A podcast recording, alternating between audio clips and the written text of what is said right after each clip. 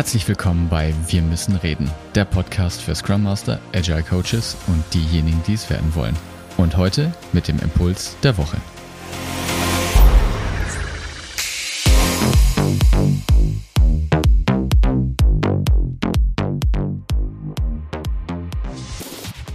Was mir oft in der Praxis begegnet, wenn ich Teams begleite, dass es da ein Spillover gibt am Ende des Sprints. Meist sogar so einen, so einen rollenden Spillover, also als Dauerzustand. Spillover meint, Tickets sind nicht fertig und die werden in den nächsten Sprint gezogen. In Jira ist das teilweise sogar automatisiert.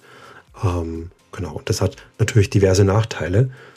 Sowohl, dass es keinen Fokus gibt, dass möglicher Wert, der gestiftet werden soll, innerhalb des Sprints nicht abgeliefert werden kann in den 14 Tagen oder wie lang auch immer der Sprint ist. Die, na, die Planungssicherheit für den Product Owner ist quasi überhaupt nicht kalkulierbar. Also man reduziert ja die, die Planung quasi im Scrum sozusagen auf diese 14 Tage zum Beispiel und hat dann einigermaßen eine Sicherheit, okay, nach 14 Tagen kriegt es raus, aber selbst das hat man dann nicht. Und natürlich führt es nachhaltig sozusagen bei den meisten Teams oft zu einer gewissen Desmotivation, weil wir schaffen die Ziele eh nicht.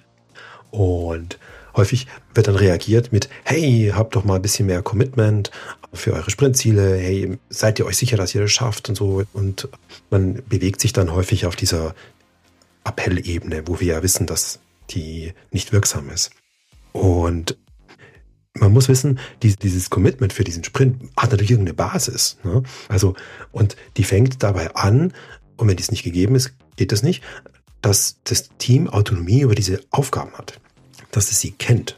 Also wie ein Handwerker auch, wenn der die Fliesen verlegen muss, weiß er, okay, hm, hat Autonomie über die Arbeit, weiß, kann sich einteilen, weiß, wie lange er braucht ungefähr. Und dann kann er sagen, okay, bis dahin ist das vielleicht fertig oder so.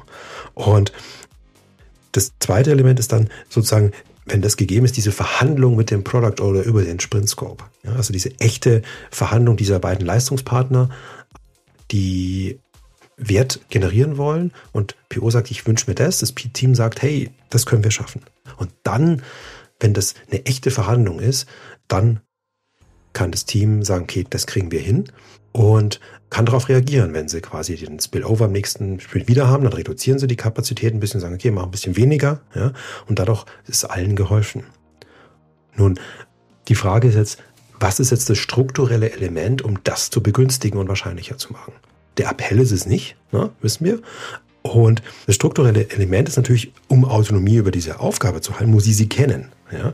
In Scrum und Agile kennen wir das Refinement Meeting, da wo das besprochen wird. Die Empfehlung, dass man ungefähr 10% des laufenden Sprints für das Refinement des nächsten Sprints sozusagen verwendet, finde ich eine gute Idee. Dabei kommt es zu Klarheit und der Aufgabe. Oh, wie komplex ist die? Wie welchen Umfang hat die? Eine Definition of Ready kann da helfen. Und ähm, dann gibt es diese echte Verhandlung mit dem, mit dem PO ja, auf Augenhöhe. Und das, diese beiden Dinge, das Refinement und die echte Verhandlung, das sind Dinge, die wir entscheiden können. Das sind entscheidbare Dinge. Die können wir einfach tun und sind strukturelle Elemente, die das wahrscheinlicher machen, dass ihr demnächst keinen Spillover habt. Das war's. Bis denn, euer Martin.